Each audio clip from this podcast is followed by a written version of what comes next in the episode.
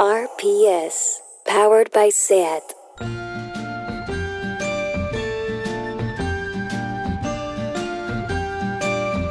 Ever since the day that you went away, you've been sending flowers to me. Send me no flowers today. Send me sending flowers, come back to me. and hold ¿Qué tal, Lucía Ligmaer? Pues aquí estamos, Isabel Calderón. Hija mía, qué resignada te veo hoy. Estoy muy cansada hoy. Tú sabes no que ah, yo anoche fui a ver a Angélica Lidl a ¿Qué los teatros es- del canal. Teatro Segura, ir al teatro. Sí. Eh, Cultura segura. Tú sabes, yo la sigo desde que tenía 24 años a esta señora. Ujú, Yo hay dos personas que sigo ciegamente, que son Silvia Pérez Cruz y Ángela Angélica Lidl. Sí, Esta última mm, me ha gustado, pero un poco menos. no me digas. Pero no pasa nada porque, chica, Ella puede hacer lo que quiera, Sí, ¿cuántas veces nosotras en Deforme Semanal hemos hecho, hemos salido de allí del teatro y hemos dicho, uy, esta, esta vez. Esta vez no ha estado tan bien. Pero bueno, nada, ella siempre es fenomenal. Ella fenomenal, pues nada, La quiero. estupendo. Bueno, antes de. Sí, eh, bueno. eh, bueno, antes de empezar nuestro programa que hoy se titula Equivocarse, Ah. Vamos a decir que por favor, este miércoles tenéis nuestro deforme semanal streaming. Lo odiamos todos, meno- me- a todos, a Menos todos. a ti. Menos a ti y a mí, y ya está. Y eh, bueno, Lucía Ligmaer, eh, comprad eh, las entradas si Por queréis. 5 euros de forma semanal, Notikumi. Así es. Va a ser un gran acontecimiento. Internacional mundial. Claro, el único programa ahora mismo yo creo que presentado por mujeres que podéis ver de repente, ¿no? Con entrevista, con su colaborador. Con toda su cosa bonita. Qué fuerte esto, Qué ¿eh? barbaridad. Y lo tienes ahí para ti. Y además va a ser muy diver. Venga, Claro hombre. que sí. Chicas. Apúntate a partir del 25. Lo ves Venga, cuando quieras. Lo ves cuando quieras. Muy bien. Bueno, efectivamente, Lucía, hemos avanzado, he avanzado, porque a veces eh, parece que hablo sola aquí, cada uno no sé. ¿Por qué? Ay, no sé, porque me... re- Bueno, da igual, me retumba en mi cabeza como a mí. Bueno, da los cascos, todo da igual. Nada, nada. Hija mía, vamos a hablar de equivocarse, de equivocaciones, de errar. Nos equivocamos todo el tiempo sin parar. Bueno, sin parar. Sin parar. ¿Verdad? Hoy vamos a contarlo Sí, bastante. además sí, las mujeres sí, siempre pedimos perdón. Esto es una cosa Eso- mucho más... que sí, eso- eso hay que dejar de hacerlo un poco. Bueno, pero bueno, vamos a ver. Empecemos con el primer tema muy importante, que estamos las dos muy enganchadas a esto que yo te voy a explicar. Absolutamente. Ha llegado a nuestras manos eh, el nuevo libro de Eva y Youth. No es que haya llegado uno y nos lo hayamos intercambiado, sino que nos ha llegado dos. Mi socióloga y escritora favorita de todos los tiempos, Mm. y en su nuevo libro llamado El fin del amor, una sociología de las relaciones negativas, que por favor recomendamos desde aquí porque es fantástico. Bueno, es que además ya, ya con el título es un poco mm, You had me at hello, Hombre, ¿no? hombre, o sea, por favor. al fin del amor, dámelo todo. Dámelo todo. Bueno, pues allí en este libro hay un capítulo entero que trata sobre el divorcio, Ah, sobre el desamor, sobre las separaciones. muy bien, muy del, muy del momento, además, de la Ah. época esta que se está separando todo el mundo, ¿no? Efectivamente, bueno, habla un poquito sobre el divorcio porque aquí hay como una cosita ya más, que, que está esta cosa de la legalidad, que tienes que hacer este, este Trámite. proceso, sí, pero bueno, vale para todo en realidad lo que voy a contar, separaciones eh, sin, sin que estés eh, casada, bueno, tanto que es bueno, bueno. A estas alturas, una separación no significa que esa relación haya sido una equivocación, sino que simplemente aquello ha finiquitado, pero a lo mejor por un sinfín de equivocaciones, ¿no? Claro. Nunca hay que arrepentirse de, No, la, de lo vivido. lo- claro. No. Ay, Dios mío, y ahora. ¿Cómo estuve yo ahí? Sí, no, no, no, te- no hay que equivocarse, está. no pasa nada. Pero efectivamente un sinfín de equivocaciones pues puede llevar a la separación. Entonces, hablemos de ello, Lucía. Muy, importante, antes de empezar con todo esto que quiero ahondar. Según los estudios de Bayouth, las mujeres somos las primeras incitadoras del divorcio. Bueno, eso te lo, te lo podemos contar nosotras, Porque porque, es- es- las mujeres son las que, en general, tengo que decir, toman las decisiones. E incitan todo, ¿no? Todo, sí. Los viajes, Sí. las conversaciones, las cenas, las Todo. películas que hay que ver, ¿no? Así es. Y mientras el hombre se queda ahí sentado sobre sí mismo. Esto siempre parece un poco como las mujeres son de Marte los hombres al revés, como de Ya, no, ay pero- no, no, pero un Pero es verdad que en las separaciones es así. Bueno. Hay una que dice, hasta aquí llego. sí. Sí, bueno. Vamos a ver, esto es debido sobre todo, sobre todo, al empleo femenino. Claro, el incremento del poder económico femenino ha ayudado a que las mujeres tomen esta decisión y se divorcien por motivos emocionales. Claro. Como las mujeres empezaron a currar y a ganar pasta, el matrimonio quedó como una institución puramente emocional. Y aquí, claro, viene el despiporre, cariño. Porque como sabemos, el mundo está lleno entero de moñoños. Pero ya no vamos a decir moñoños porque una mm, Una amiga nuestra, Leire, nos ha dicho que moñoños en euskera quiere decir bonito, bonita Querido y encanto. que- querido encanto. Pues no, no vamos a jorobar, por favor, esta lengua maravillosa, ni vamos a hacer otro vamos, significado, vamos a seguir con los pasmarotes Pasmarotes, de toda muy la bien. vida. Vamos a ver. Porque como sabemos, el mundo está lleno de pasmarotes y de tacaños emocionales.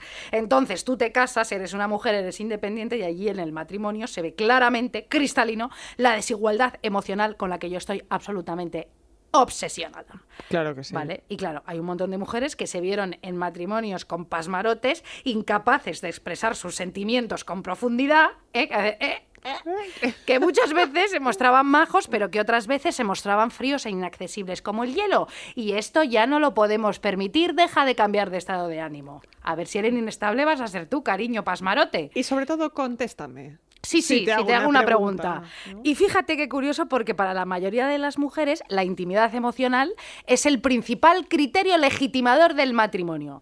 Intimidad a la, a la que muchos pasmarotes son incapaces de alcanzar porque son unos cazurros egoístas y porque no saben más que identificar dos o tres emociones. Estoy contento, estoy triste, tengo calor, baja la calefacción y ya. Como mucho, creo que tengo fiebre. Creo que tengo Sí, fiebre. ay, mamá, cuídame. No, ya al día siguiente ni puto caso, cara de imbécil. Bueno, Eva te dice que según sus estudios existen, ahora vamos al tomate, tres narraciones ah, que predominan en el proceso de dejar de querer a alguien. Y te Ajá. las voy a contar, lo voy a Por explicar favor. perfectamente. La primera. Ella ha hecho un estudio que esto Por está- supuesto, que esto está- esto no es tontería. Esto está no- estudiado. Esto es un estudio totalmente impresionante. Bueno, la primera. Tú de repente, o sea, mm, dejas a alguien porque de repente te puede venir una revelación. Ajá. Y por medio de una epifanía, darte cuenta que no quieres estar ya más con tu pareja. Pero de repente, sin motivo aparente. Por ejemplo, dice que te cuenta Eva. Sí. Eso, es un, eso es un ejemplo de Eva Youth. Daniel, Daniel, un señor le cuenta a Eva. Recuerdo con total nitidez cómo comenzó mi decisión de dejarla. Yo estaba lavando los platos y ella vino y me dijo algo. No lo recuerdo. En ese momento, por primera vez, me dije mientras lavaba los platos: No puedo seguir con esto. Ese fue el final. Apenas me dije a mí esas palabras, ya no pude quedarme. No pude soportarlo más. Esto me genera un poco de ansiedad, porque claro, eso quiere decir que la persona que tienes eh, a tu lado en- puede tener una revelación en cualquier Sí, momento de sí. la vida. Sí, totalmente. Es fuerte eso. ¿eh? Efectivamente. No, o sea, esto es, ya haya pasado lo que haya pasado, de repente Hasta aquí. estás montando en bicicleta, estás la- te dice una memez y dices tú, pero bueno, Eh, ¿Qué hago pero aquí? que estoy flipando.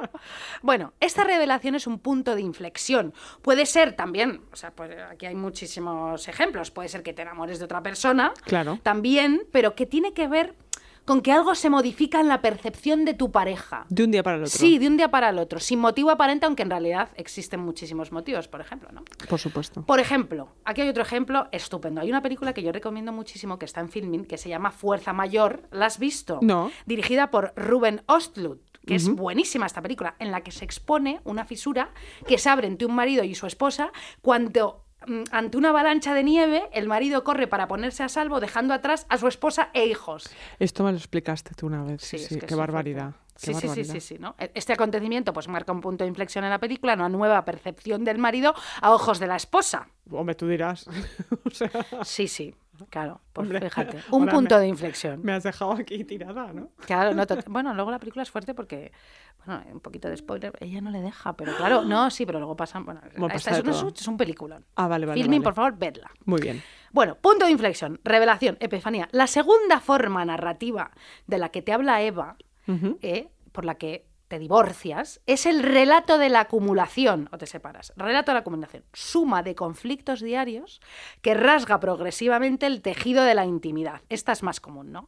Y llegas a un punto de no retorno, hija mía, donde ya no puedes más. En el que tú no puedes volver. ¿Qué dices Exactamente, sí. Este es el relato de ya no puedo más. Ya, Ya. no puedo más. Este tipo de relato efectivamente acumula gestos, hechos, acciones, palabras, lo acumula todo. Y su acumulación se vuelve intolerable para uno de los dos. O para los dos. Eva te pone un ejemplo que a mí me chifla. Lo escribe, fíjate, la actriz Claire Bloom Mm. y es cuando su marido, Philip Ro- Roth, Philip Roth, le anuncia que se quiere divorciar. Es él el que dice, ya no sí, puedo pero te lo cuenta Claire desde su punto de vista, que es buenísimo. Le pregunta a Claire, ¿por qué estás enfadado conmigo? Y entonces ella misma te cuenta, te cuenta lo que Philip ¿no? le empieza a relatar. Y Philip procedió a responderme. Decía Philip que mi voz era tan suave que no lo soportaba, que me comportaba extrañamente en los restaurantes todo el tiempo mirando el reloj y murmurando para mí misma. Esto lo hago yo también, Lucía, me- estoy loca. Bueno, yo entraba en pánico ante sus enfermedades y no tenía ni idea de cómo lidiar con ellas. Cuando se internó en un hospital para que le hicieran una cirugía a corazón abierto, yo fui incapaz de encontrar una enfermera y él tuvo que correr de aquí para allá por los pasillos para buscarla. Le obligué a ir a la ópera, algo que él detestaba. En fin, esto y lo otro y lo demás. ¿No es genial? Claro, acumulación total. Pero ella misma es consciente, ¿no? De todo esto. De, to- son, fueron todas estas cosas, pero ella no, e- ella hubiera seguido entonces. Pues supongo, porque el que estaba hasta el- las narices era Philip. Hasta el moñoño era Philip. Bueno, también habría que ver a Philip, también te lo digo, ¿no? Bueno, bueno, ya te digo. Ya te digo. Bueno, el tercer tipo de relato tiene que ver con cómo ciertos acontecimientos, acciones o palabras funcionan como sucesos microtrau- mm, como microtraumáticos, es decir, marcan una ruptura grande o pequeña, es una herida que no se puede cerrar, de la que no te puedes recuperar, ¿vale? Mm. Hay algo que tiene que ver con lo moral, hay un quebrantamiento de la confianza, ya sea sexual o emocional, e inflige en el sujeto lesiones irreparables, no tienen cura ni vuelta atrás. O sea, es- esto es, pasa una cosa que ya, eh, vamos, o sea, Vamos, pa- pasa una línea roja. ¿no? Exacto. Algo que dices, de aquí. no. De aquí ya, aquí ya, Ya no. de aquí ya no, no hay, no hay cura. Esto es demasiado fuerte. Exacto. A menudo se experimentan como una suerte de embestida a la autoestima o a la dignidad de quien la padece. Por ejemplo, cuenta Mm. una mujer, le cuenta a Eva y Youth. Sí. Creo que dejé de quererlo por primera vez o comencé a amarlo menos cuando una noche me puse muy enferma y él no fue capaz de llevarme al hospital porque no quería cancelar la cita con un cliente importante. Dice la señora esta que durante los años que siguieron fue muy difícil olvidar este acontecimiento y cada vez que él se negaba a acompañarla en, situa- en situaciones cruciales para ella, ella se sentía víctima de abandono o traición y volvía a rememorar aquel momento, aquella soledad que sintió en el hospital. Ella dice, no lo pude perdonar. Ocurrió a los cuatro años de casados, viví ocho más con aquello en la cabeza y luego me divorcié. Nunca pude confiar en él. Qué barbaridad, porque en realidad lo que está contando es que ese hecho traumático no hace que ella se separe inmediatamente, No. como diciendo, oye, bueno, esto es una línea roja que yo en mi vida he decidido no soportar, sino que soporta Sí. eso, ¿no? Sí. Pero simplemente no se puede recuperar. No se puede recuperar, claro, muchas veces eh, no es tan automático, quiero Claro, decir. Claro, claro. Esto se te queda en la cabeza, lo vas barruntando y vas dejando de querer porque, claro, te has sentido absolutamente defraudada. O sea, claro, la verdad es que, cuando te sientes defraudada, traicionada, hay un quebrantamiento de la confianza heavy y es súper difícil mm, mm, eh, curar eso. A mí sí me pasó algo así. Yo una Sí. vez tuve una relación eh, con un señor y entonces una vez estábamos en un grupo de amigos que además yo acababa, acababa de empezar a salir con él y un amigo suyo pues eh, feminista no sé se empezó a meter conmigo ¿no? en el Ujú. grupo de amigos aquel bueno pues yo me defendí discutimos un poquillo y tal y cual pero se quedó callado Ya, en esa discusión se quedó callado ya. esto es una cosa que de verdad ah, no supere Claro, eh, sí, claro, porque dijiste esto es Estoy en un grupo inolvidable. de gente que no conozco, hay una persona que me está agrediendo porque quiere, se aburre y quiere decir algo, eh, tú no te quedes callado. Claro, tú contesta. No pasa nada, no tienes que ponerte, enfadarte con nadie, pero No o sales en mi defensa, macho, claro. o cortas esto, no sé, Algo, ¿no? por supuesto. Ponte de mi parte. Sí, sí, por Sé supuesto. leal. Sé leal, No, yo lo haría. claro. Muy bien. Muy bien Estos hecho. actos importan. Importa mucho. Mucho. Pero espera, fíjate, porque según Ibai Youth, y de acuerdo con las estadísticas, siempre con las estadísticas, una de las principales causas de divorcio o de separación es el sexo, la sexualidad, ya sea por infidelidad, pero sobre todo, sobre todo porque la pareja haya dejado de mantener relaciones sexuales. Ya ves. Qué fuerte. Ya ves. Es todo un sinsentido, ¿no? Porque, bueno, bueno, ya lo hemos explicado mucho. Claro, bueno, pasa el tiempo, yo qué sé, es que, claro, ¿qué sigues queriendo hacer- en fin, bueno. Porque ya, ya, puede ser porque ya no desees a tu pareja, porque tu pareja no te desee y te sientas insegura o Claro, inseguro, ¿no? Claro, claro. También, fíjate, te cuenta Eva que el gusto desempeña un papel importante. Los objetos y las actividades que haces con tu pareja. Eva te cuenta que un artículo de Le Monde aborda las razones por las cuales IKEA es una fuente de conflictos. Y esto es así. ¿Tú cuántas veces ves eh, en IKEA parejas discutiendo? Bueno, un montón. Yo, de hecho, tenemos un- nosotras una amiga común que, que una vez eh, estuvo a punto de separarse en un IKEA porque su pareja quería comprar muebles de color negro, todos. y ella en ese momento dijo, eh, ¿qué hago aquí? Ya. ¿Qué hago Claro, aquí? mira, vamos a ver todas efectivamente. Bueno, ¿por qué es esto? Bueno, pues porque hay muchísimas posibilidades de combinar y recombinar muebles, muchas cosas, y cada uno tiene ya un gusto. Y Sí. esto hace que haya discusiones y grietas. Sí. Es que yo, efectivamente, no hay ni una sola vez que no discuta en el IKEA. Bueno, yo fíjate que en el IKEA no discuto, eh, lo cual es, es un gran punto a Sí, favor. sí. Eh, pero sí que hay veces que me doy cuenta de que me quiero salir con la mía, sea como sea. Bueno, pero siempre lo consigues eh, también, ¿no? Un poco, ¿no? No, lo sé, no, no te creas, sí. pero que es esa sensación de decir, no, no, no, es que mi gusto es mejor. Claro. ¿sabes? Una está convencida de eso. Por supuesto. Ahí es que entra, claro, ahí entra en contradicción, claro, el yo de cada uno, Claro. todas estas, bueno, en fin, el ego, todo. Bueno, bueno. Vamos a ver. Ya no solo, fíjate, la elección de los objetos, sino también es muy importante la manera de tratarlos, cuenta Eva. Eva y te da aquí lo del ejemplo del dentífrico. Yo este problema no lo tengo, pero quiero decirte, hay mucha gente, claro, esta cosa de cómo se cierra, si lo enrolla, cómo extrae la pasta, toda esta movida, ¿no? Claro, En fin, bueno. los hábitos. Exacto. En cuanto a las actividades, pues mira, para mí también sería muy complicado pues, salir con alguien que a lo mejor le gustase el fútbol, y lo digo muy en serio, y quisiera ir al estadio, ver todos los partidos de los sábados y no sé cuántos, creo que no lo soportaría. ¿No? No. Fíjate. Yo nunca he salido con nadie. ¿Que le gusta el eh, fútbol? Nadie. Creo Ah, que lo he hecho muy bien. O sea, Ay, yo sí, yo ¿y- sí. ¿Y qué tal? no- ¿Lo has llevado bien? Eso no te Sí, no me molesta, no me molesta. Hombre, que no me obligue a ir al estadio, Sí, evidentemente. sí, sí, Bueno, ahí todo tiene un límite. Pero no, mira, yo, haces otras cosas, te dedicas tú a leer y el otro que ve al fútbol. No, yo esto, yo esto creo que no podría. Qué fuerte. Esto soy un poco implacable, lo siento. Mira tú. Claro, Ah, cada una tiene sus Sí, líneas sí, rojas. por supuesto. Vale. También habla del proceso de refinamiento de los gustos. Por ejemplo, cuando uno crece intelectualmente en Mm. un gusto que tienen en común y el otro no, ¿vale? Me parece mm, un temón. Es difícil, yo creo eso. Claro, sí, es, sí. esto eh, te dice Eva que de verdad, de verdad que es un problema. ¿eh? Pero habla en relación a hombres y mujeres, o sea, ¿cómo el sesgo de género No, no, tiene no. algo que ver? No, los Esto dos. Mm. aquí además en las estadísticas eh, hay de todo. Lesbianas, gays, Claro. heteros, o sea... Porque es un poco el estereotipo, ¿no? De, Sí. que, de que él pueda crecer intelectualmente y ella siga siendo No, no, una habla de pobrecita. que a lo mejor tienen el mismo gusto en, en, yo que sé, imagínate, en el arte precolombino. Ujú. Y ella como que avance en ese gusto En y ese quiera arte. irse a no sé dónde, quiera no sé cuántos, y quiera hablar de- y el otro a lo mejor pues ya va a un coñazo. Ya dice, mira, como hobby y, vale, eh, pero y la otra está está. obsesionada. Que, Ya. Algo así. Ah, entiendo, entiendo. ¿Sabes? entiendo, Que uno sí. despegue en, en- en- en- ¿no? En, en fin, bueno, es interesante, ¿no? de Mucho, eso te lo mucho. contaba. No voy a seguir eh, hablando de esto, pero lo tenéis en el libro. Bueno. Y, y una cosa interesantísima. Eva Yuz habla de la terapia. Vamos a ver. Eva cuenta que con la terapia mucha gente adquiere una mayor conciencia de sus necesidades y de su estima, autoestima, y se da cuenta que su pareja no le satisface emocionalmente, sobre todo mujeres aquí sí. Por ejemplo, dice Elena, le cuenta Elena con H a Eva sin H. Mi marido Tomás me ama, me ama a su manera, incluso creo que me ama muchísimo, pero yo nunca me sentí cuidada en lo más profundo, ni mm, no, ni veía quién soy yo en la realidad, mi, am- Sí. mi marido Tomás. Hace muchos años di un discurso en público y después del discurso él se empeñó en comentar un error minúsculo en la fecha de un acontecimiento que yo había mencionado. No me dijo nada sobre el discurso, solo comentó ese error y, ¿sabes? Eso se me quedó grabado. O las veces que yo me compraba ropa nueva y él me preguntaba enseguida, ¿cuánto te costó?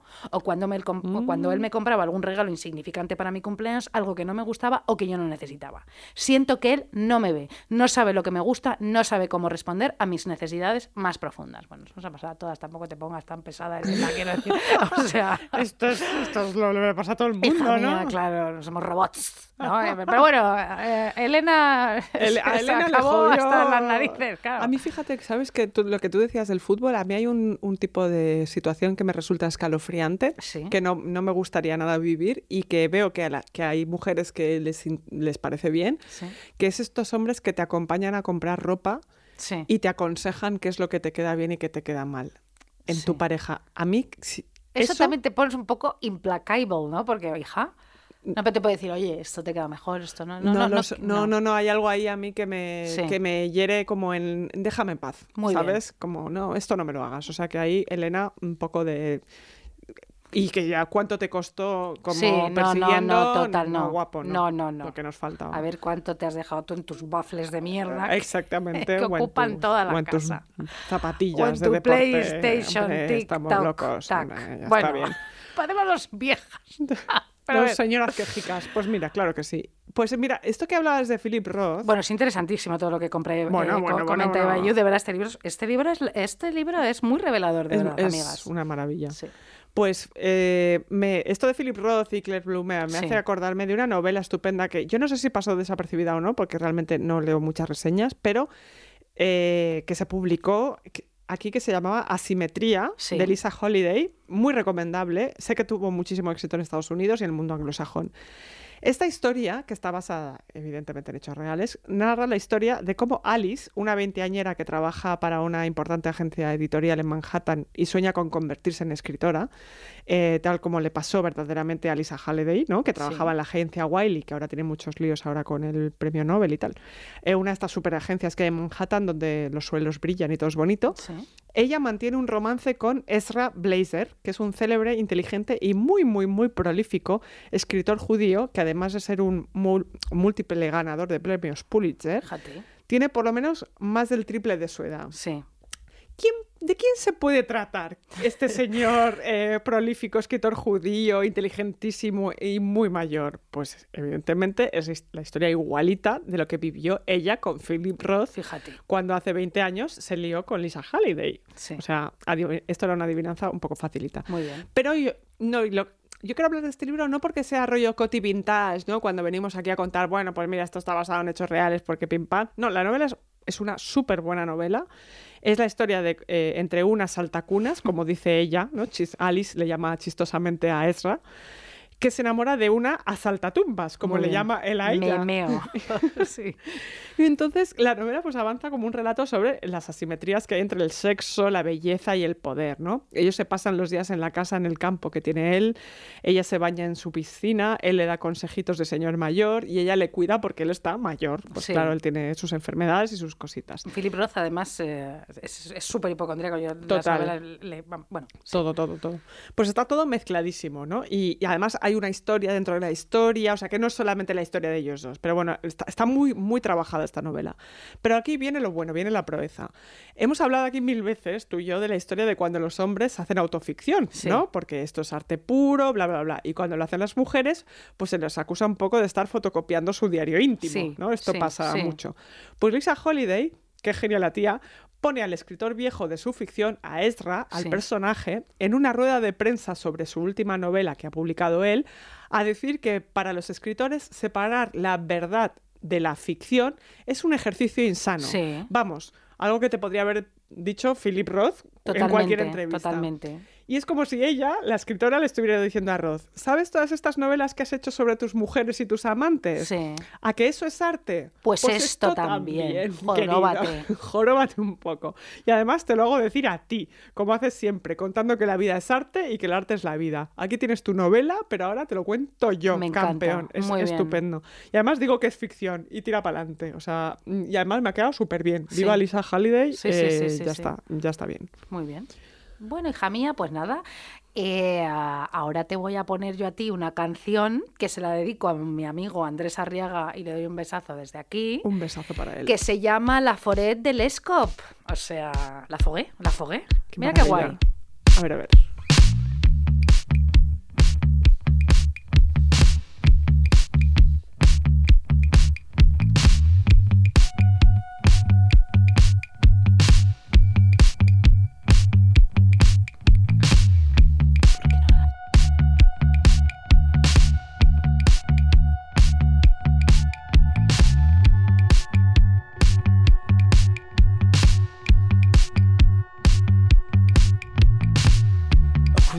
dans la nuit, une douleur glaciale qui s'élance, la forêt soudain qui frémit, puis s'installe le silence. Tu te tiens là assourdi, tu prononces la sentence, le deuxième coup est parti, et fait bientôt la différence. Dans la forêt. Oye, qué bonita canción. Es guay. Me encanta. Es muy bonita. La fogué. Ay, Bueno, mira, dime. hija mía, hoy es que va de historias nuestro podcast. Es de, Vale de todo. historiones estupendos. Vamos a ver, te voy a contar, fíjate, una historia sacada de otro libro maravilloso, de verdad, que yo recomiendo muchísimo, de Mina Salami, te lo digo así de Sí. claro. Es, es fuerte el, el- Mina Salami, se llama, es, es potente el nombre. Es, Es bonito. Llamado el, Al otro lado de la montaña. Me encanta este libro, de verdad, que por favor os lo recomiendo a todas, eh, de verdad, Al otro lado de la montaña, Mina Salami.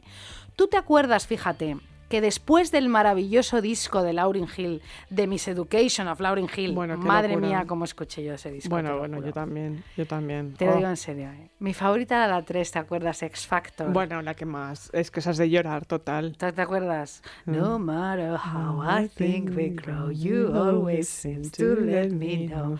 It ain't working, it ain't working. Me encanta, de verdad. O sea, es que, va de- es que lo escuché sin parar. Bueno, Laurin, joder, de verdad, menuda jefaza, en fin, bueno. Pues después de ese disco, eh, sacó otro disco llamado Unplugged 2.0 Claro. que a mí me gustó menos, fíjate, pero es que ahora ya lo he entendido todo por esta historia que te voy a contar y que tengo que volver a escuchar, ¿no? Ah, porque seguramente que ahora sabiendo todo esto me gustará más. Vamos a ver. Laurin, eh, después de The Miss Education, ella como que se vuelve mega consciente del sistema de mierda en el que vive, ¿no? Patriarcado, capitalismo, racismo, tal. Y se vuelve una sabia de narices y súper combativa y como súper comunista un poco también, te lo digo, o hippie, no sé, bueno, no sé si es una cosa además- más política, pero... Religiosa también. Sí, bueno, un poco mística, pero en plan eh, igualdad, toda esa cosa. ¿no? Guay. Y decide hacer un disco para concienciar a todo el mundo con su sabiduría. Total. Es este disco Unplugged eh, de- 2.0. eh, 2.0. Empieza sus conciertos del Unplugged de este y empieza a salir a los escenarios como disfrazada de payasa. Sí. ¿Vale? Mina Salami te cuenta, porque esto te lo, te lo cuenta todo Mina Salami en el libro, lo vuelvo a decir, te cuenta que la idea de disfrazarse de payasa no radica en entretener y divertir a la gente, sino más bien en instarla a abrir los ojos ante la farsa, a decirles las verdades. Sí. Una payasa quiere que el mundo sea mejor, quiere, ah, quizá uses humor, pero en última instancia la payasa se mofa de algo, ¿vale? Claro. Tal y como decía la payasa Ángela de Castro, ser payasa es ser contadora de verdades, animadora, subversiva y comunicadora en las artes, en la sociedad y en todo el mundo. Fíjate. Qué maravilla, ¿no? Sí, sí, me gusta esta nueva, este nuevo significado Está bien. que está yo muy antes bien. no. Bueno. Bueno, pues bien, en sus apariciones, Laurin se vestía con rayas y cuadros, ¿no? La ropa llena de rayas y cuadros, abrigos enormes y un bombín, muy típico de payasa, Sí. ¿no? Se maquillaba así con colores verdes, amarillos, morados, mejillas fucsia, sombra de ojos plateadas, bueno. Me acuerdo, me acuerdo. Además ¿Sí? llevaba, llevaba como el pelo rojo. Sí, bueno, luego yo lo he mirado en YouTube, pero yo no, Sí. no, eso no me acordaba. Bueno, en fin, también eh, con un mensaje, eh, vestirse nada sexualizada, dicho sea de paso. No, su manera de moverse también por el escenario también recordaba a una payasa. Mina te cuenta que es probable que payasas y payasos sepan que la vida es inherentemente cruel. Y parecía que Laurin se había dado cuenta. Mm. Total. ¿Vale? Y ella, Laurin, vestida de esta guisa, gritaba al público en sus conciertos: Haced peligrar del consumismo, rebelaos, rendíos a la verdad, pidiéndole al público que ya se enterara de la movida que es el mundo, vivir, que se revolviera contra el sistema. El público, en ese momento, no entendió muy bien la performance de Lauryn Hill. Y Mina te viene a explicar que ella se disfrazaba de payasa, ¿no? Pues esto para subvertir y con esa actitud controvertida, hacer abrir los ojos al público ante el modo en el que el sistema racista, sexista y capitalista les manipula. Bien, en su momento la gente, ya te digo, no entendió nada porque, claro, veníamos de, de Can't Take My Eyes Off You. ¿Te acuerdas? Qué Bueno, maravilla. Y además que claro que Lauren Hill, que había hecho con los Fujis había sido súper, ¿no? Habían vendido tanto, ya como era como la imagen de lo que se quería de una, bueno, la, la imagen del éxito. Totalmente. Era jovencísima, guapísima, sí, lo tenía todo y de repente sale vestida de payasa y nadie la aguanta, ¿no? Claro. y advertir de que el mundo es terrorífico. Claro, Claro, claro, dice, no, hija, como- no. Yo quería que cantar y no que me cuentes que el sistema nos fastidia. Bueno, claro, muchísimo de su público se decepcionó con la gira y el disco y con todo. Pero imagínate, bueno, ya los críticos musicales, por supuesto, tíos, imagínate rockeros, asquerosos, machistas, Nadie pasmarotes, todos, la machacaron. Y todo el mundo pensó que Laurin se había equivocado, ¿vale? La gira recibió muchísimas críticas y Laurin trató de explicar su comportamiento y dijo, a la gente que me sigue y le han contado que le he abandonado, no es verdad, abandoné la avaricia, la corrupción y los compromisos, pero a la gente nunca. Bueno, aún así, desde la publicación del disco la acusan de loca y ese San Benito le ha perseguido desde entonces. Incluso un ex suyo, Wyclef Jean, Sí. dijo en la revista Rolling Stone que necesitaba ayuda psiquiátrica. Sí, sí, sí, vamos a tener que ir allá a Estados Unidos a decirte algo. Bueno, también es que tuvieron muchísimos pollos eh, con los Fujis y todos estos porque, porque con los créditos de las canciones que habían hecho, porque que a quién se le atribuía, tuvieron unos, unos temas de pasta ahí Sí. entre sí que se empezaron ahí a Como acusar de todos. auditoría y tal, Sí, ¿no? sí, sí, de ya. todo, de todo, Bueno, vamos. Mina, en cambio, te cuenta que el disco le chifló, Mm. ¿vale? Porque plantea cuestiones como la opresión racial sistémica y las manipulaciones dentro de la industria musical. Y lo más importante, las canciones, el disco hablaba sobre la liberalización. No, sobre la liberación. No, sobre la liberalización, no, hija, no te líes, Lucía. sobre la liberación. En su conjunto, Unplugged 2.0 es uno de los tratados sobre la liberación más importantes que se han creado nunca. Además, tú ponte a Laurin cantando esas canciones en YouTube que sale llorando en todas. Ay, qué barbaridad. La, la liberación de- del alma, Claro. la- del alma humana, sabiendo que, que por dónde vives, ¿no? Esto de ponerte un poco las gafas de, de esta cursilada, estas metáforas horribles de las gafas violetas, bueno, te pones las gafas de todo que todo De mal. toda la vida, sí, Claro, sí, sí. en fin, bueno. En fin, todas las canciones hablan de percibir los engaños y las ilusiones que obstaculizan la libertad de la mente y del alma, efectivamente. Bueno, Mina te dice que es súper normal que el establishment cultural ridiculice a las mujeres artistas que se muestran críticas con las injusticias sistémicas. Bueno, el- el Por tema. ejemplo, claro, artistas como Alanis Morissette, Joss Stone o Sinead O'Connor o Fiona Apple y Pussy Riot, por ejemplo, han recibido críticas supuestamente por delirar, juzgar equivocadamente u odiar a los hombres. Bueno, es que además, cada vez, esto me, me acuerdo una vez que entrevisté a Liz Que le hemos puesto Sí. alguna vez y que est- estaría perfectamente dentro de todo este grupo, decía que que le ridiculizaban de una manera que era tremendo, especialmente en los 90, cuando ahora Sí. que miramos atrás, como que qué gran época, perdona, o sea, Alanis Morissette la machacaron, Sí. que lo suyo no era buena música, que siempre estaba enfadada y las hacían competir entre ellas. Claro. Todavía a día de hoy hay tweets de, ah, se cumplen 20 años del disco de Alanis Morissette. Buah, bueno, ah". oye, ese disco fue importantísimo para, Totalmente. para muchísima Por gente. supuesto. Podemos Yo dejar de de hacer a como que no, claro. Misma época que además Laurin. Muy. Exactamente, Claro hombre, sí. ya está bien. Fiona Apple lo mismo. Totalmente. Artistas negras, dice Mina, como Billie Holiday o Nina Simone, Bueno. mujeres que hablan de la verdad sobre el poder, claro, efectivamente, las ridiculizan y las demonizan. No solo se las denomina como locas, sino que también hay un pozo de racismo increíble, además, aquí añadido, ¿no? Fíjate que Laurin eh, va en una ocasión al Vaticano, fue al Vaticano, y allí da unas declaraciones contra la pedofilia. Toda la prensa internacional convierte este acto mega valiente en otro episodio de locura e inestabilidad. Siempre. Y dice Mina en el libro. Bueno, no hace falta que lo, lo dice, porque siempre hay que volver a decir, pero claro, si hubiera sido un tío blanco, heterosexual, no famoso, tal, pues le hubieran dado el Nobel de la Paz, imagínate. Claro. Claro.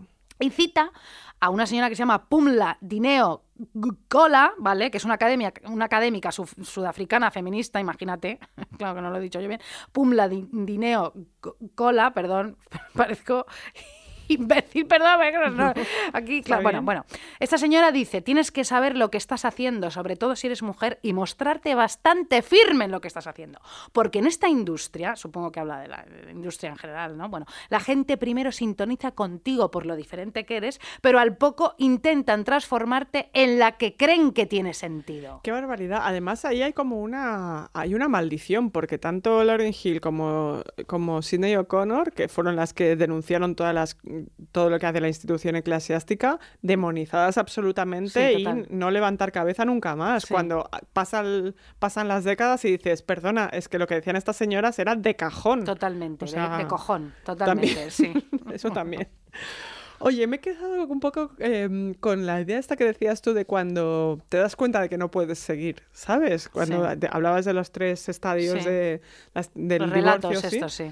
De cuando hay veces que cuando te, te- te estás equivocando es, es necesaria a veces una mirada externa, ¿no? No Sí. siempre viene desde adentro que dices, bueno, es mi epifanía, es mi tal cual. A mí esto me ha pasado, no voy a ser hipócrita. Muy bien. eh, cuando estás así como enamoradísima hasta las trancas y esa persona que te encanta y te parece inteligentísima y listísima y tan carismática, pero claro, esto te pasa cuando estás a solas con él, Sí. ¿no? Y ya tienes tus chistes privados, tus entendimientos, y no ves que a lo mejor realmente no sois compatibles y tú estás ahí entregada dando- dándolo todo porque eres atractivo, atractivo y es genial, ¿no? Sí. Todo eso pasa.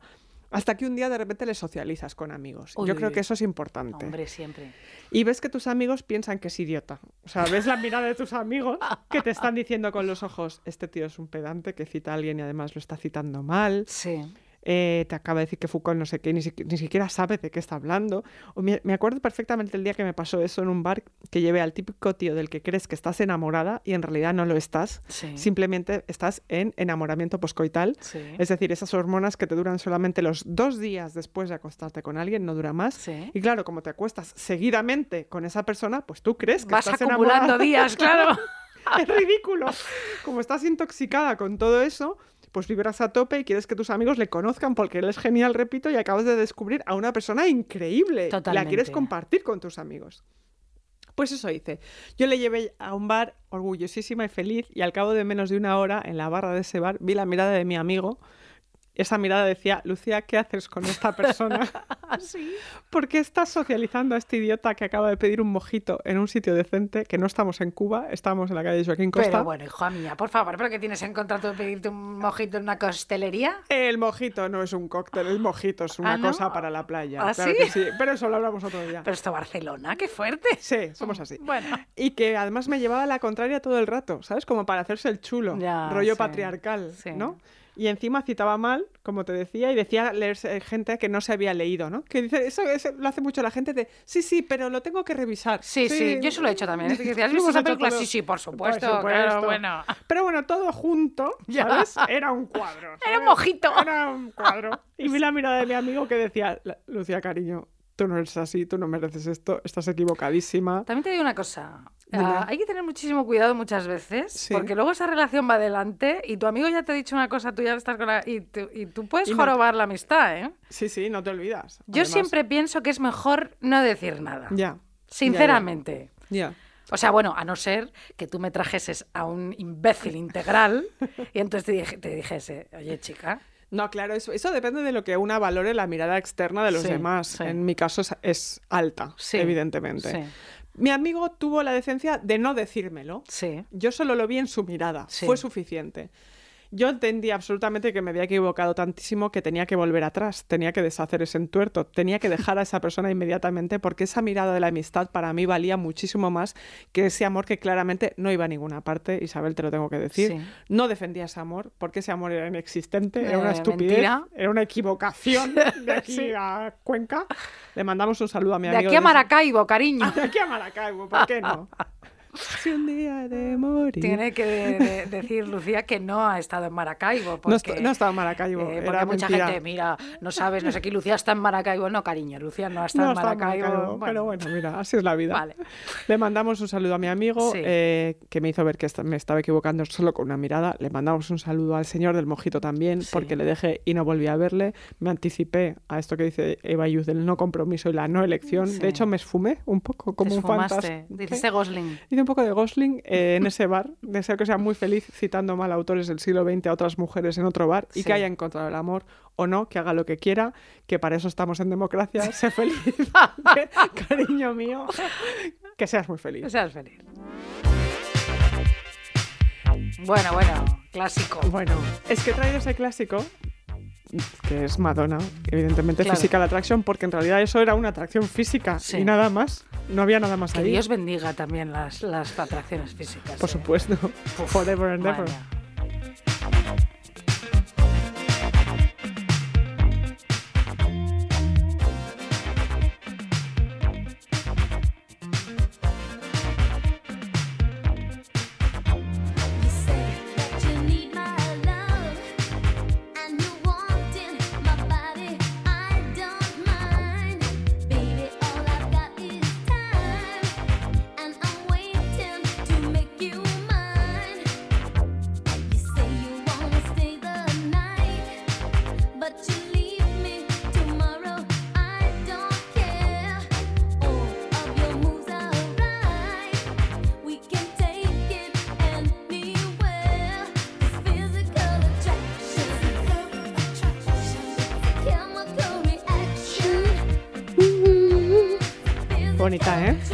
Madonna siempre fenomenal, ¿qué Joder, quieres que te diga? fenomenal. No la habíamos puesto nunca, Madonna. No, No. no, claro, nos creemos que ya es todo muy obvio, pero Sí. no, no, ella no, siempre, ¿por qué no? siempre hay que, ¿no? Además, en esta época así como de COVID, eh, a mí eh, todos los temas de los 80 me han subido ¿Te han mogollón animado? la serotonina. Sí, sí, me doy cuenta, Pues fíjate. chica, fíjate, si no has la serotonina, y tú, tú misma te has dado cuenta, mira qué lista, Lucia. Bueno, Qué tontería. bueno, yo estoy pensando muchísimo en equivocaciones para el tema de hoy.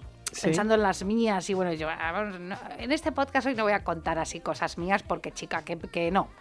He pensado, fíjate, en una equivocación mundial. Mundial. En una de las mayores equivocaciones de la historia de la humanidad. Por favor, ¿cuál fue? Dímelo inmediatamente. Vamos a ver, ¿quién, ¿quién sufrió una de las mega humillaciones mundiales impresionantes, planetarias más increíbles de todos los tiempos? ¿Quién? Mónica Lewinsky.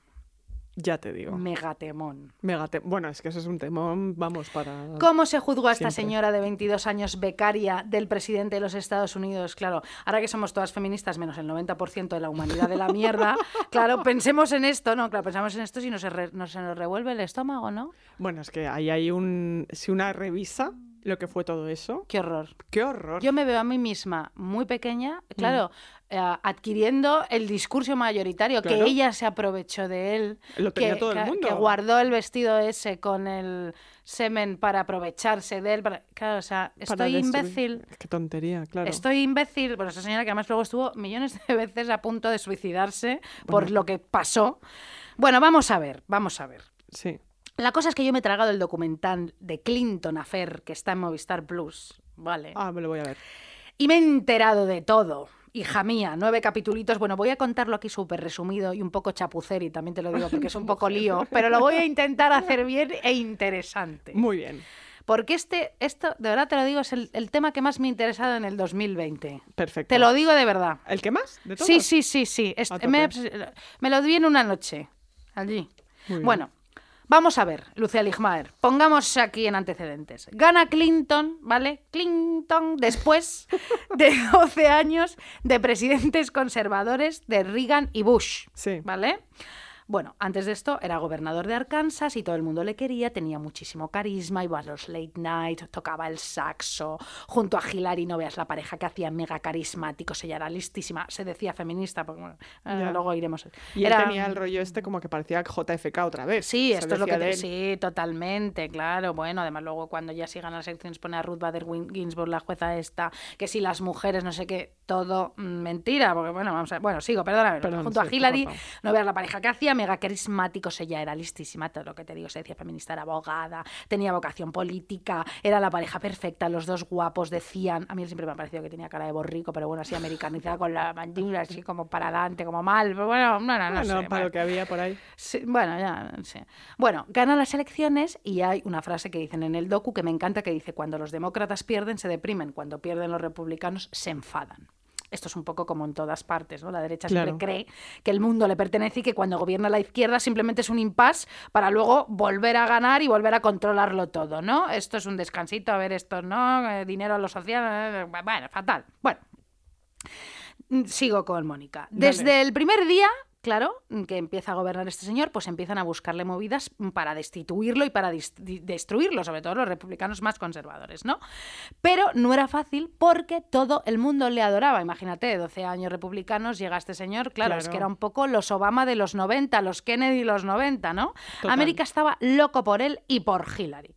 Hillary, bueno, pues eh, cuando llega al poder su marido, no es eh, una primera dama al uso, ella adquiere poder, se pone el despacho justo al lado del marido, en el ala oeste. Esto era inusual porque las primeras damas tenían el despacho en el ala este y se ocupaban pues cosas así, pues eh, ONG, no sé qué. No, no, no.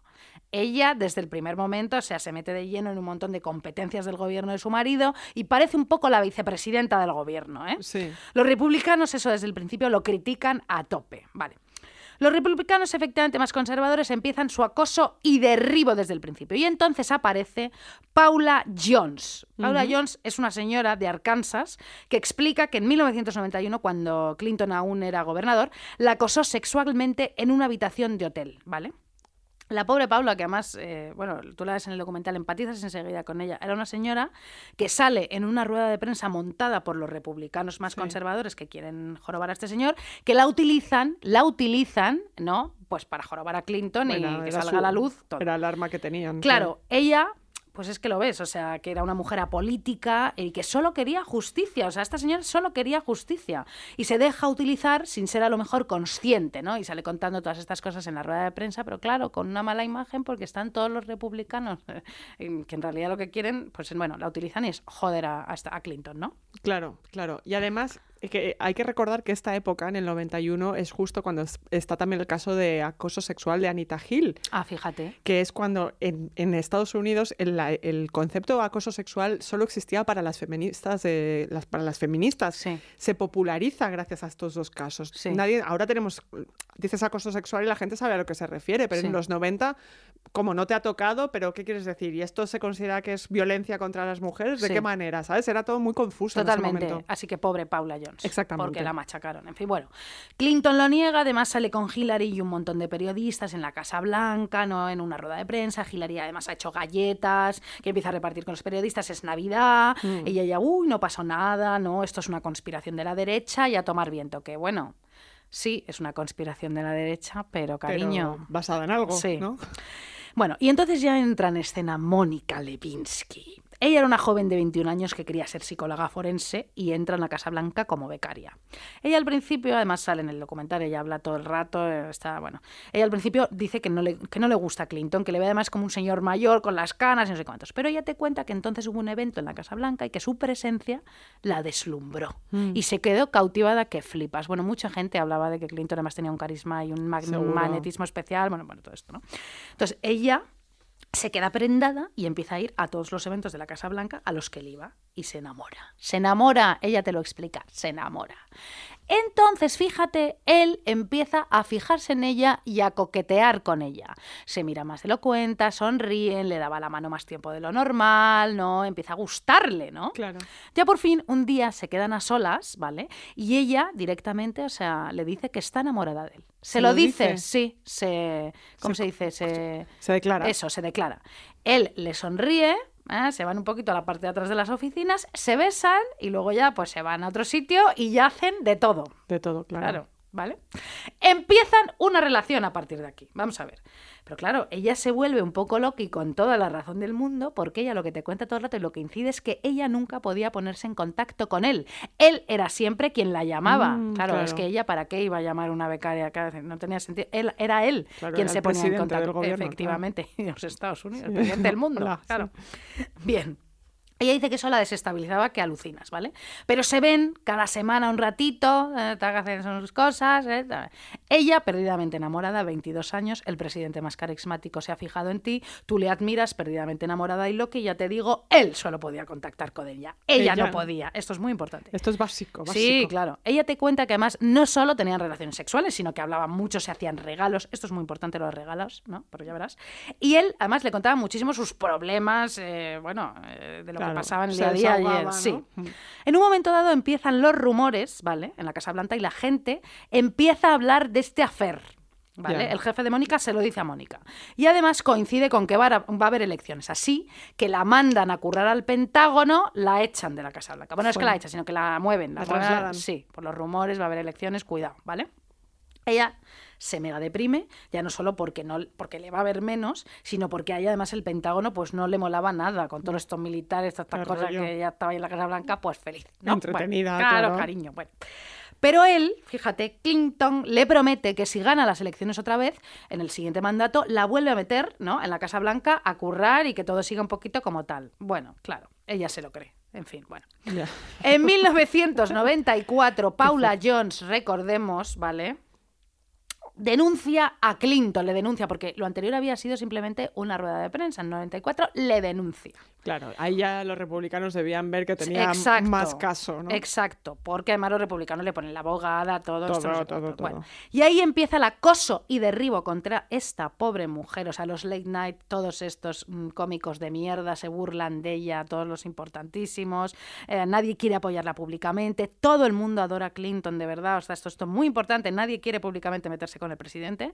Ella llora muchísimo y cuenta que lo único que quiere al final es una disculpa. Qué barbaridad la narrativa de toda esta época. Es o sea, si realmente ves los late nights y todo eso, que además la, ¿no? Cómo, cómo la caracterizan a ella. Con la nariz, porque además ella tenía, ella tenía una nariz grande. bueno, se meten con ella hasta físicamente. Muchísimo, muchísimo. Fue una cosa. Fue una cosa bestial. Muy sí, en el- bestia. En el docu te lo, te lo explican más- bastante bien. Bueno, los abogados de Clinton consiguen que la demanda se vaya demorando, Mm. demorando y demorando, porque claro, va a haber elecciones, segundo mandato, bueno, pasa el tiempo. Clinton gana las elecciones. Lewinsky, Mónica, está que porque ya se ven bastante menos, claro, Claro. ya no está por allí rondando, y ella siempre, insisto, tiene que esperar que él la llame, ¿vale? Y además no ha cumplido la promesa, no la ha vuelto a llevar a la Casa Blanca a currar. Ella está enfadada y sobre todo está muy triste. Ella está desesperada y entonces se hace amiga allí de una señora que luego va a ser malísima persona porque la va a traicionar, que se llama Linda Tripp. Muy mala. Y le cuenta toda la historia. Se desahoga con ella que flipas. Se lo cuenta todo. Ella es joven. Se Claro, lo cuenta, bueno, es está que, desesperada. Perdóname, sí. yo si me estuviera enrollando con el presidente del gobierno del, Tenía del una mundo, relación eh, que llevaban ya un montón de tiempo. yo a alguien se lo tengo que Sí, contar. exacto. ¿No? Bueno, la relación con Clinton se retoma, ¿vale? Se siguen viendo bastante menos, pero bueno, se- todo se convierte en una montaña rusa emocional horrible, porque además él la deja a veces, porque sabe que esto puede, claro, puede esto puede ser un escándalo, claro, pero luego la vuelve a llamar, juega con ella que flipas, ella está desesperada, se lo sigue contando todo a la cabrona de Linda Tripp, y en 1997 él le invita a un discurso que tiene que dar en la Casa Blanca para la radio, y este es el famoso día del vestido. Ahora lo vamos a contar. Bueno, él le da unos regalitos, muy importante, porque luego estos regalitos saldrán en un juicio que, del, que luego, del que ahora vamos a hablar, que lo voy a intentar resumir muy tal. Y ese día, pues bueno, vuelven a estar a solas, se besan, hacen sus cositas y se queda para siempre la cosita de él en el vestido negro de Mónica. Pero esto es muy importante porque, vamos a ver, ella conserva aquello porque Sí. estaba enamorada y loca, no por nada más, y además luego se probará porque ella nunca quiso sacar esas pruebas. Siempre, eh, para no ser desleal con él y con su relación, siempre negó todo, cometió perjurio, pero bueno, esto lo voy a contar ahora. Quiero decir, ella no lo guardó como prueba de nada. Esto que cuando lo decían siempre en, en- más adelante en la prensa, que eso, eso quería decir que eso resumía que ella era una manipuladora, tengo que decir, hacer un inciso solo, que la única, la única que en ese momento, en pleno año 97, defendió públicamente a esta persona fue ni más ni menos que Courtney Love Hombre, muy bien. que dijo, esta chica, porque yo lo leí en una entrevista que hizo maravillosa en, en el Rolling Stone, dijo, esta chica ha guardado el, el vestido por falta de autoestima, Totalmente. porque está enamorada, Sí. no por otra cosa. Hombre, tú imagínate un señor que es el más poderoso del mundo, se ha fijado en ti, tenéis una relación, no quiere terminar contigo, juega la incertidumbre. Pues chica, tú te aferras a todo lo que tengas, no sé. Claro, pero na- nadie lo decía. Es una cochinada, pues ¿qué quieres que te diga, Bueno, no? chica, pues es tu Hay gente que antes guardaba pelo asqueroso, eso, pero antes, ¿qué quieres que te diga? Exactamente. Bueno. Yo la voy a defender a muerte, ¿eh? además después de toda la historia. Bueno, vamos a ver. Mientras, mientras vamos a ver, eh, bueno, ya ganan las elecciones, no, no la lleva la tal. eh, lo de Paula Jones sigue en camino.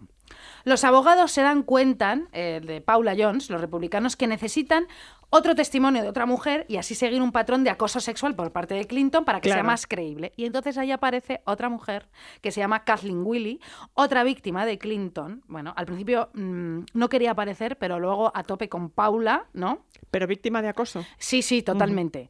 Y eh, eh, bueno, y además luego ya lo cuenta, todo esto. Bueno, en fin, y siguen siendo los republicanos los que, los que ayudan a Paula y los que un poquito también sacan a la luz a Kathleen, que al principio no quería salir. ¿eh? Claro. Bueno, vale. Hay un fiscal independiente que desde el principio, desde la primera legislatura de Clinton, que se llama Kenneth Starr, Sí. está emperrado en encontrar ilegalidades con los Clinton. Bueno, allí te cuento un montón de cosas que ahora yo no voy a contar por tiempo y tal, pero bueno, él está muy a tope con esto, muy a tope con lo de Paula Jones, muy a- no, no es el que la lleva, pero es él está muy atento con todo Pero esto. un personaje oscuro. Muy oscuro.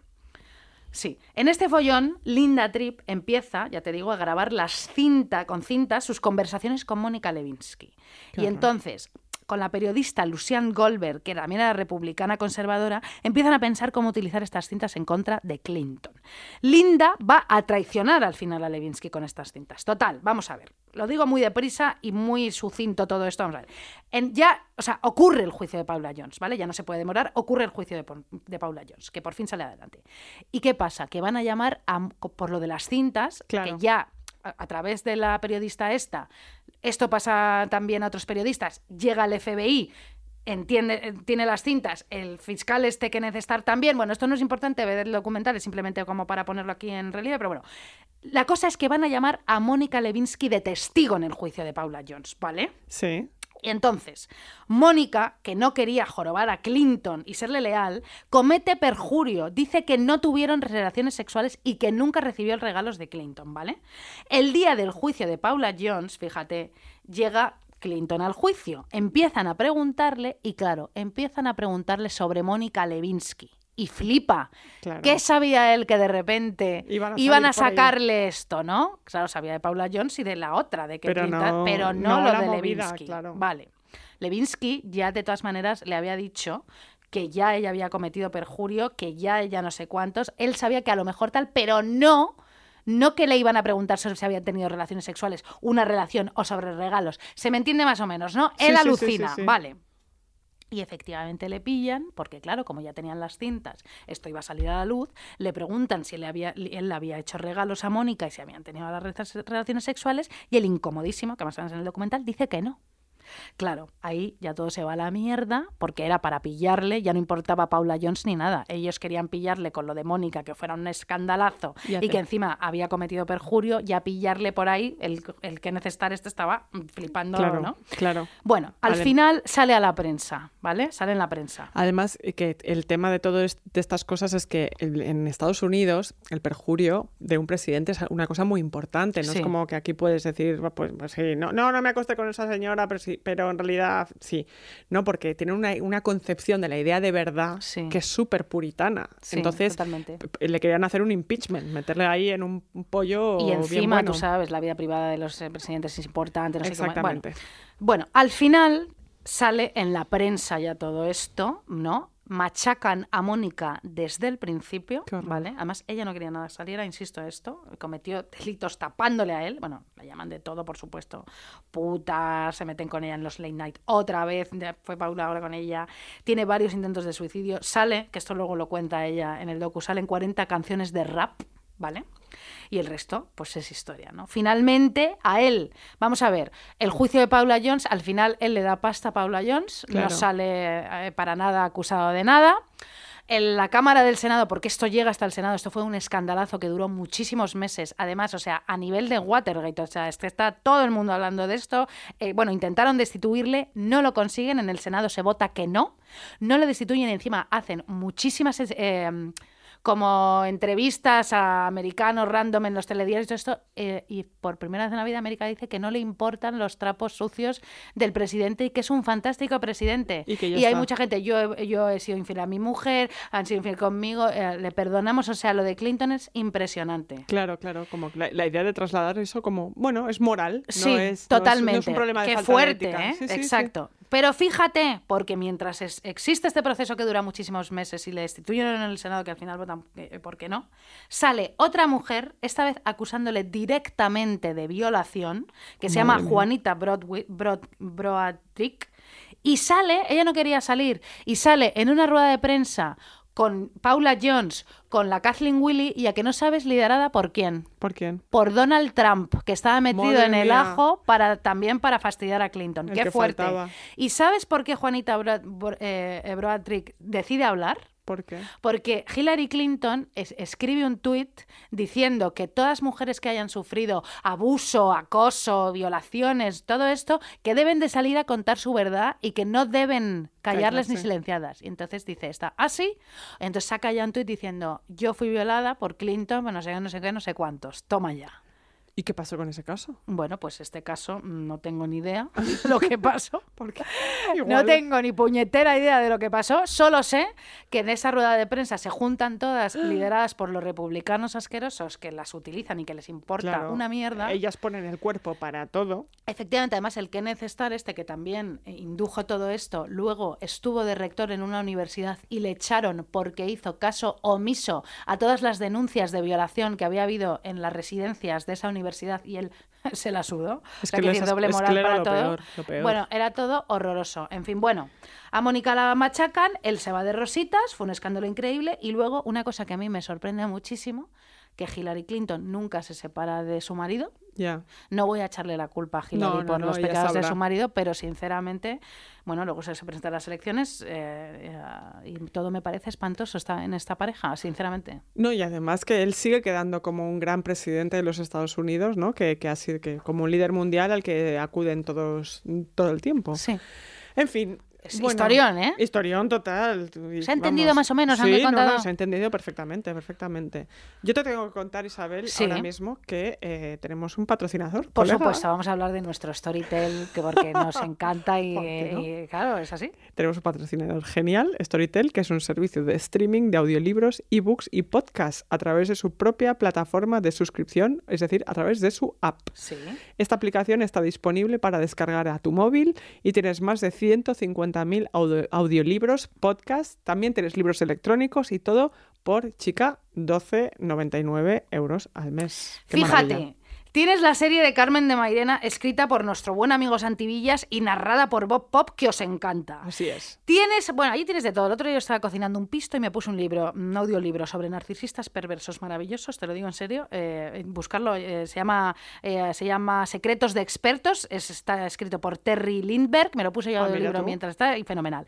Y además tienes de audiolibro, que esta es nuestra recomendación de hoy, un Sí. libro que a mí me flipa, que se llama La Edad del Desconsuelo, de Oh. Jan Smiley. Mm. Este libro va de un señor que sabe que su mujer le está siendo infiel y decide que no le va a decir nada. Que Eso- reine el silencio. A ver si se pasa o no se pasa. Es maravilloso. Mira, escucha este fragmento de la edad del desconsuelo audiolibro.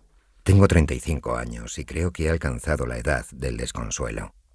Otros llegan antes. Casi nadie llega mucho después. No creo que sea por los años en sí, ni por la desintegración del cuerpo. La mayoría de nuestros cuerpos están mejor cuidados y más atractivos que nunca. Es por lo que sabemos, ahora que, a nuestro pesar, hemos dejado de pensar en ello. Bueno, qué maravilla. No, este es este libro es una maravilla. Este es, es una maravilla. Bueno, además es que... mm, Pues sí, chica. Además tienes esta promoción que puedes cancelar cu- cuando quieras y compañera tienes además un mes gratis de prueba si entras a través de storytel.com barra deforme semanal. Un mes de prueba, hija mía. Chica, Tienes apúntate. de todo. Por favor, X Factor. Oh. Ajá, ajá. Qué maravilla canción. Yeah, yeah, yeah, yeah. It could all be so simple, but you'd rather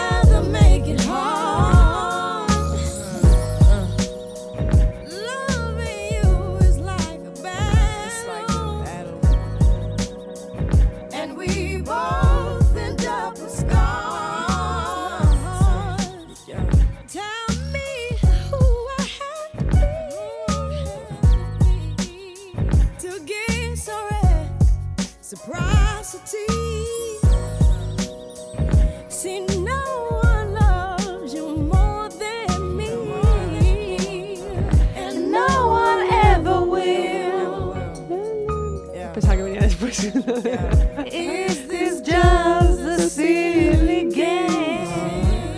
Ay, qué triste es esta canción, pero qué bonita. Forces you to act this way. Es increíble. Esta canción es una maravilla.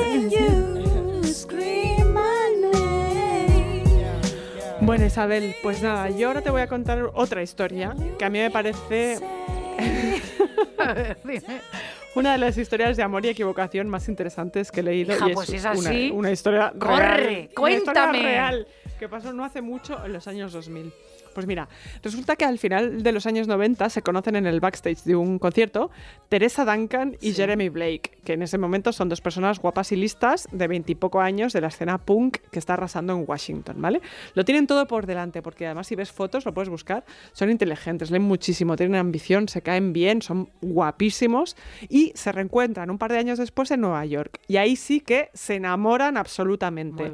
Uno de esos amores en los que son simbióticos, ¿sabes? Se acaban las frases el uno al otro, les interesan las mismas cosas. Eso acaba siempre como el rosario de la Aurora, Eso también te siempre digo. acaba fatal. Eh, la filosofía, las historias extrañas sobre artistas. Los dos son muy estetas, ¿vale? Sí. Vivían en una de esas casas preciosas, llenas de libros y de objetos extraños que siempre tenían una historia detrás. Ellos no se pelean en Ikea. No, no, no, no. Ellos yo que sé, tenían, por ejemplo, una escafandra, un estetoscopio, ¿Ah, cosas sí? así, que si las pongo yo en mi casa... Un parezco- extintor como Margiro. como yo, parezco una loca, pero si la ponen estas dos personas guapísimas en su loft neoyorquino, pues queda ideal. Tú sabes a lo que me Sí, refiero. sí, por perfectamente. supuesto. Además, eran grandes conversadores. El tipo de gente que te invita a, tu- a su casa y te pone siempre alcohol bueno y te presenta gente interesante con la que te vas a llevar bien, ¿sabes? O sea, ella en especial, Teresa, rubia, guapísima, con un carisma alucinante. El tipo de persona que domina la conversación, pero que no era un coñazo, que te Sí. hace sentir especial. Muy bien. No esa gente Esto que habla todo el rato. sí. siempre muy bien. Siempre, sí, sí. Que eso sabemos que es lo más importante. Y él lo mismo, Jeremy, uno de esos guapos, pero artistas, pero majo. Sí. No un artista idiota No. que se cree superior a ti. Sí. Es, no, ellos se- seguramente se sentían superiores al resto, Sí. pero no te lo, no te lo demostraban. Eso es un detallazo. Un detallazo por su parte. Un parejón total. Nosotras hacemos lo mismo. Pero sí, perdona, sigue. Nada, pues las cosas se empiezan a ir bien en Nueva York porque los dos tienen muchísimo talento y estamos hablando justo del el 99 y el 2000, ¿no? Ese Sí. momento en el que la gente con mucha ambición y mucha determinación, eh, como, como era Teresa, ¿no? Un tipo de mujer enérgica y lista, eh, pues les dan dinero para hacer cosas. Muy Ella era bien. secretaria, por ejemplo, de una- un sitio de videojuegos y se planta delante de su jefe y le dice, oye, mira, tengo una idea, la idea es buenísima y le dan 80.000 pavos para hacerla. Qué maravilla. Así eran los 90 en Nueva York, chica. Bueno, Eh, y ella hace uno de los primeros videojuegos para niñas, eh, no estas movidas bélicas, ¿no? Todas que eran todas iguales, y eh, les va estupendamente. Luego hace un corto animado precioso que se llama The History of Glamour, con la ayuda de su novio Jeremy y de los Fugazi, de Bikini Kill. O sea, está metida toda la gente importante, toda la gente sí. guay de Nueva York está en ese corto. Sí. Solo quiero decir eso. Y él, Jeremy, empieza a despuntar con un tipo de arte muy bonito que no es exactamente ni pintura ni arte digital, sino una mezcla entre los dos que le convierte al tipo al que seguir. O sea, esta gente dentro del mundo Sí. del arte son muy conocidos. vale. Las Entonces, ¿qué pasa? Que las estrellas guays les empiezan, se empiezan a dar cuenta de que tienen un talento muy importante y le empiezan a pedir cosas, que es lo que te pasa cuando molas, ¿no? Exacto. Para que te hagas una idea. A Lucía Beck- y a mí no nos piden nada. no nos piden nada. Pero Beck le pide la portada del disco a. Jeremy. Eh, Paul Thomas Anderson le encarga unas secuencias para su peli, la de Punch Drunk Love. Sí.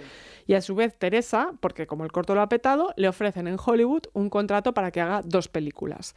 O sea, ellos lo petan, son la pareja de moda, son invencibles y deciden irse a Los Ángeles, que es el paso lógico en su carrera, Muy claro. bien.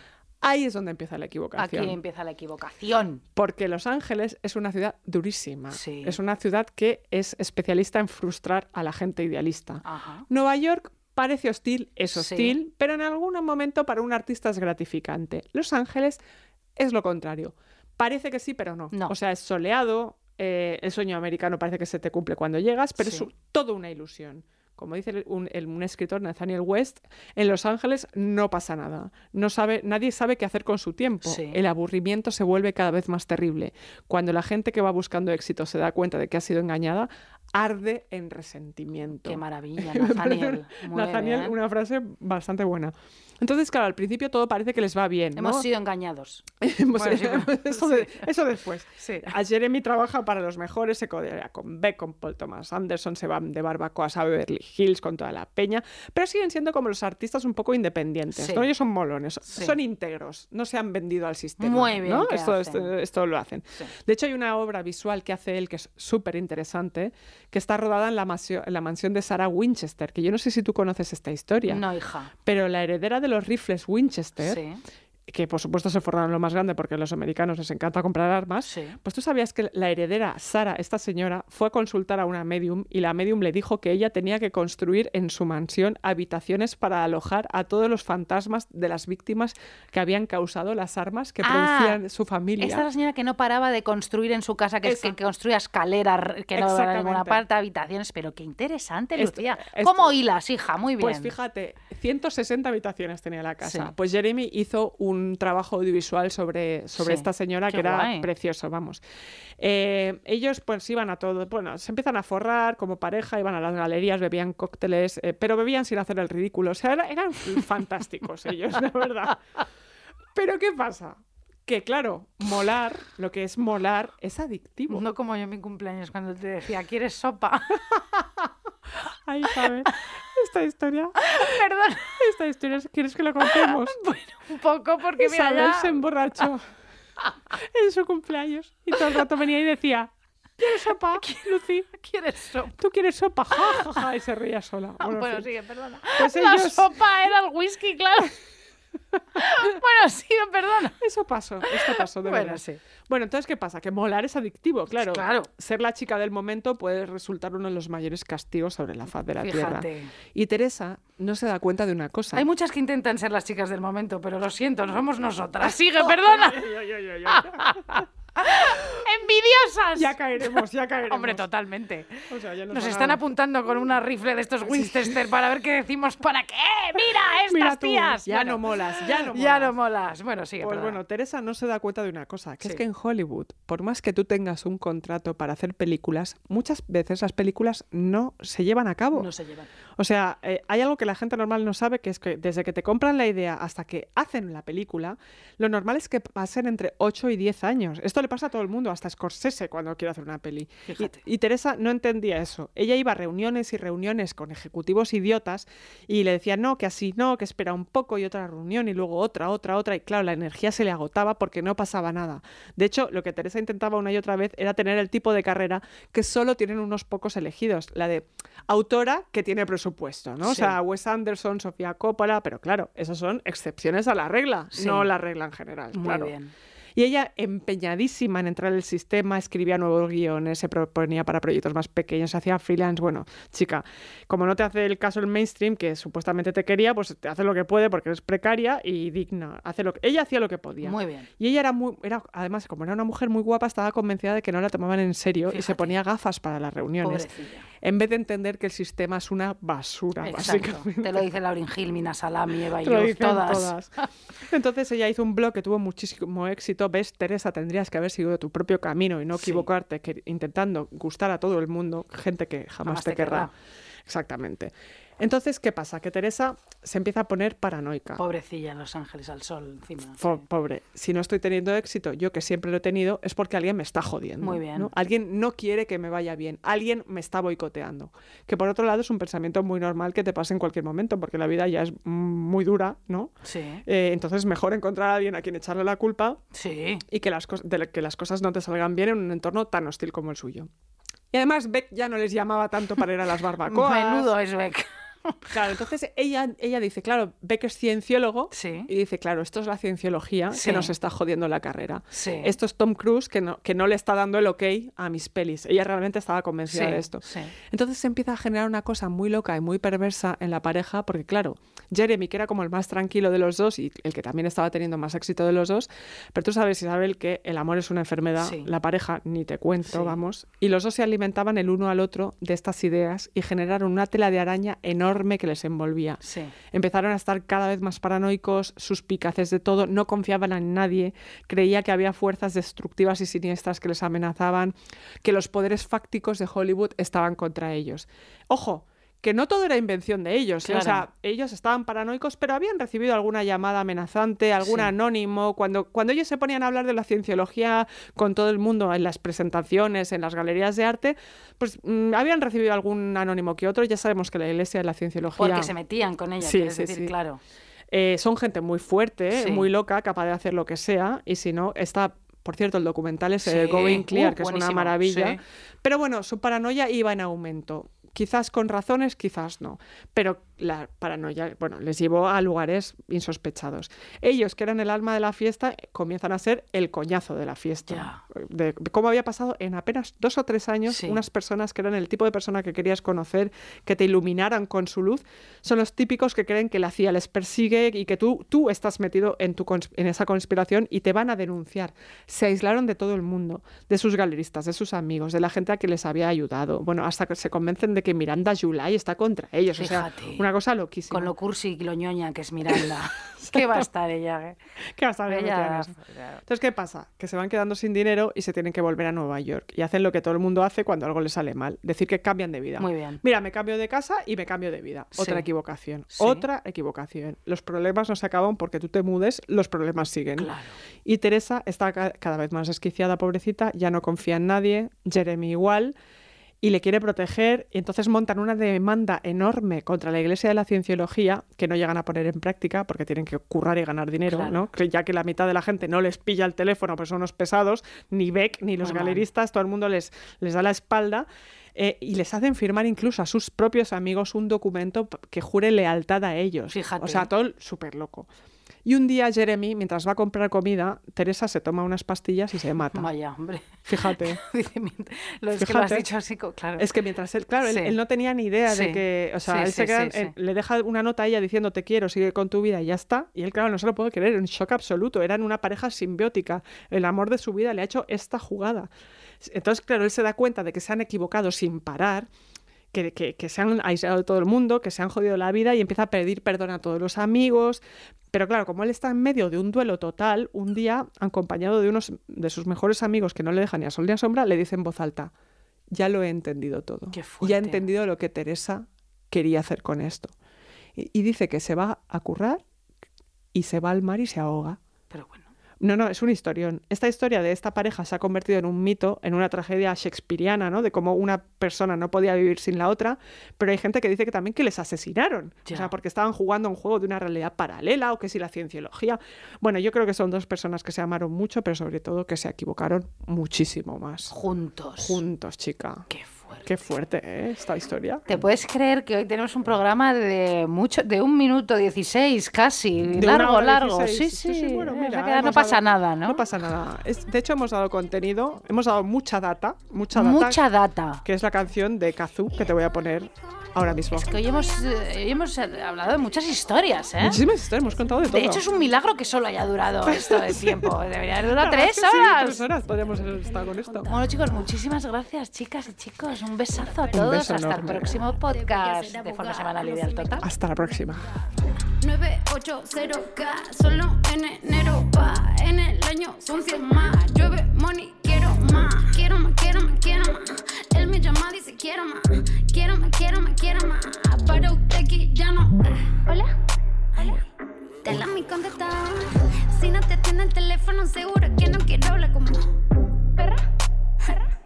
Y de todas las mejor. En tu vida no vas a conocer ninguna pibita como yo. Hola. Hola. Te la mi contestador.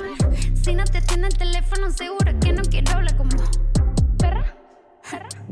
Y de todas las mejor. En tu vida no vas a conocer ninguna pibita como yo. Que lo haga como yo. Que tenga lo que yo. Me vive tirando, pero intentando hacerlo como yo. Eh, largué tanta data que toda tu gata me odiaban y me rinden culto. Ella se pone sata si le hablo de plata y convierten al agua el insulto. Me miran como si estuviera loca y que